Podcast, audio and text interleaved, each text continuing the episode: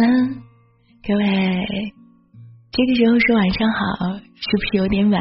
或者说听到的时候有点早呢？今天呢，在这儿，桃子给你分享一个童话故事。好久都没有读童话故事了。下午的时候，无意间翻看我画册的时候，发现了一个小孩的一幅画，然后那幅画。让我瞬间就想起了一个故事，故事的题目叫做《苏七》，找了好久才找出来，应该是凹屋写的，但是是在另外一个公众号里边发现的，已经记不清作者了，但是在这儿读给你听一个很长的图画故事，在这个。浮躁的社会里，也许一个故事不能让你安睡，也不能让你平静，但是桃子希望我的声音能给你带来一丝安静。接下来的时间，一起来听听这个苏七的故事吧。不是太短，但也却不是太长的故事，慢慢悠悠的。走在自己人生的路上吧。苏七有个梦想，他想当个英雄。苏七出生在十里村，一个名字十分贴合现代的小村子，方圆十里，往左是汪洋大海，往右是巍峨高山。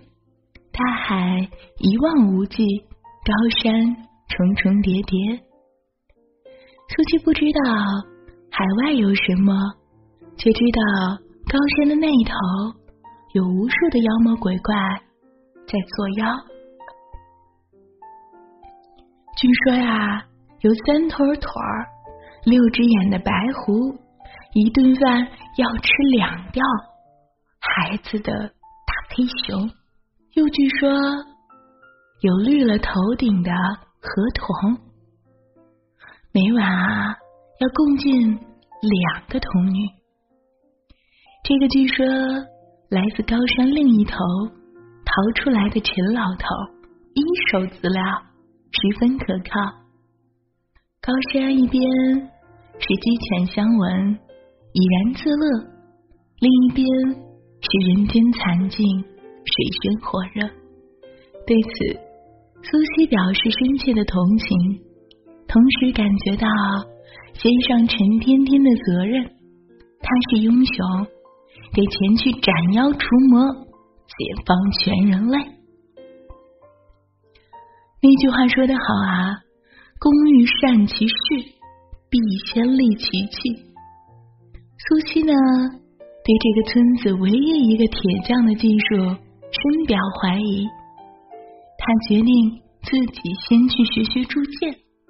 反正英雄都是无所不能的，掌握铸剑技术应该也很容易吧。苏七成为了铁匠铺的学徒，白天打铁，晚上练拳。根据陈老头的说法，他就是靠着这套拳法，一路披荆斩棘。翻越高山，逃到了十里村。拳法呢，有个很霸气的名字，叫做军体拳。苏七啊，每夜都在陈老头的小院子里练拳。他扎马步，陈老头就搬个小板凳，坐在一旁，对着他叹气。苏七觉得晦气。臭老头，你别担心。我肯定会打败怪物的。陈老头不搭话，只是悠悠的又叹了一口气。苏七不乐意，你觉得我不行？那倒不是。说一个男人行不行，是个很严肃的话题，一不小心啊，就会擦出事故的火花。陈老头啊，扫了一眼苏七结结实实的肌肉，连忙否认。我就是不明白啊，你为什么一定要当英雄？我也不明白，苏七回答的很老实。他想了想，又道：“可能是因为我还很年轻，还是个少年。但凡是少年，心里都有几分义气吧。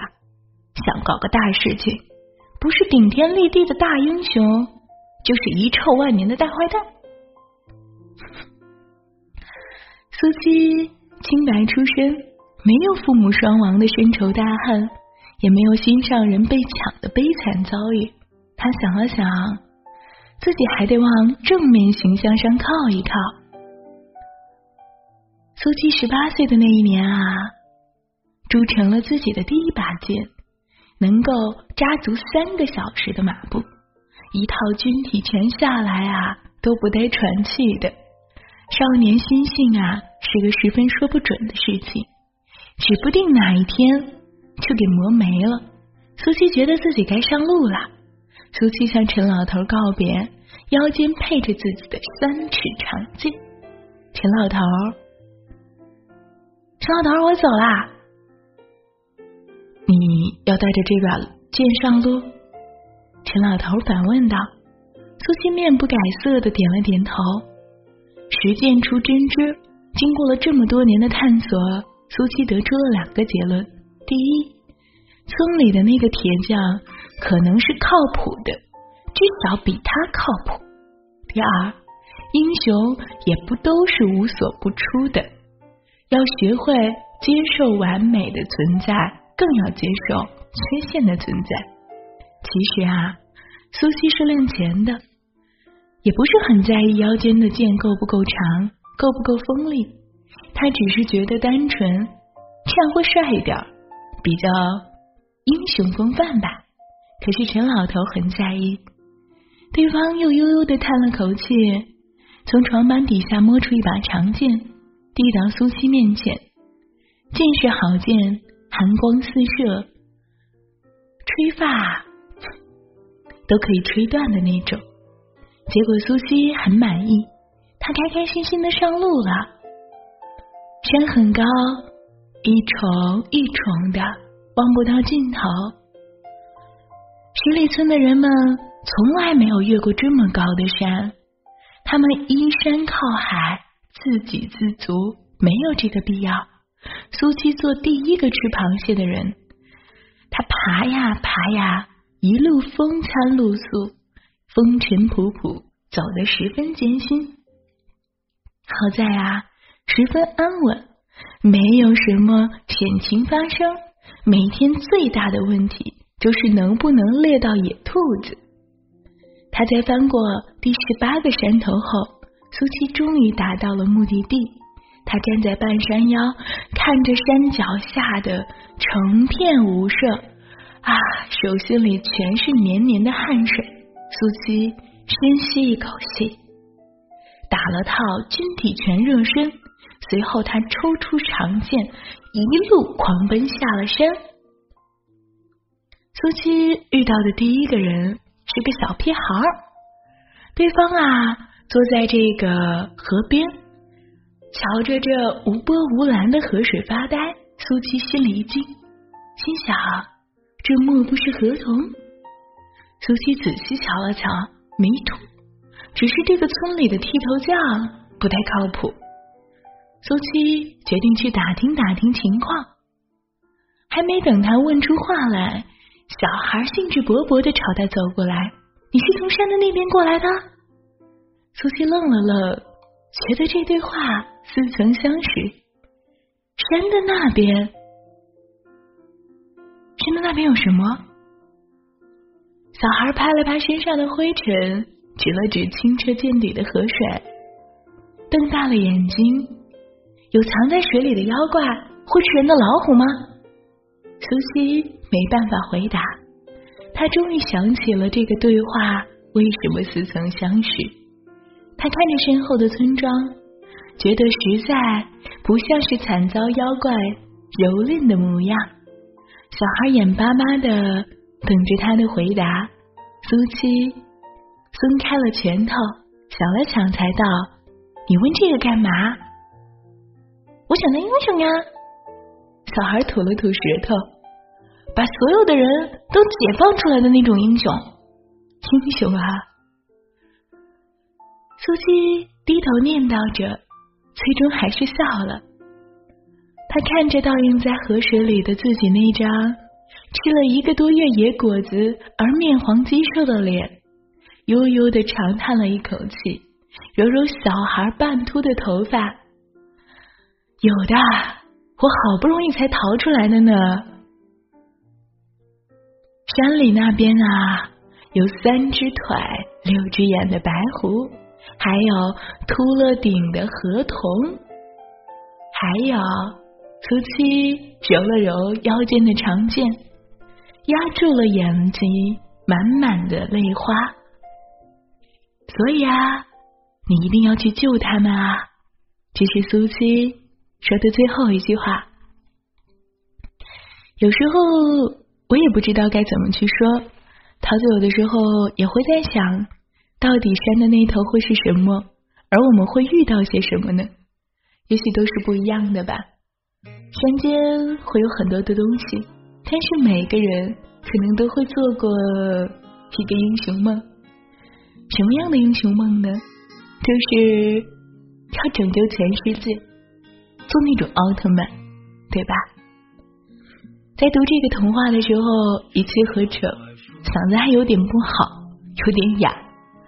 然后的话，希望这个声音不是特别糟。还是那句话，我希望在这里能够给你读一个故事，给你一份安静，不论是夜晚，还是午休，还是早上。社会太浮躁了，一个童话。也许不太甜，但是也许能让你想起很多的事。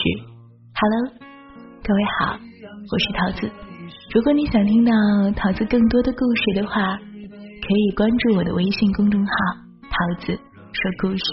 在那里，我会给你说每一个故事，说给你听哦。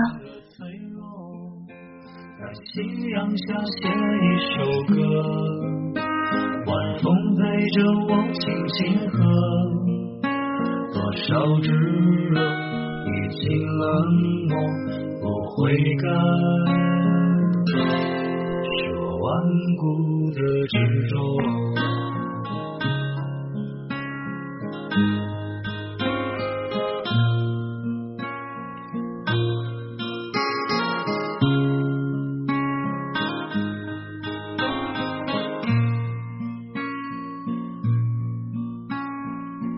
窗外树影婆娑，春风吹开了花朵，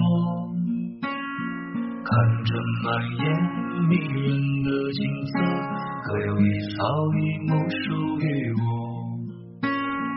沿着岁月的车辙，悄然将青春走过。回首来路一片萧瑟，泉水是否已干涸？在夕阳下写一首歌，孤单是对影子唱着，任凭生活潮起潮落，笑打着深藏内心的脆弱。在夕阳下写一首歌，晚风陪着我轻轻和，多少炙热已经冷漠。不悔改，是我顽固的执着。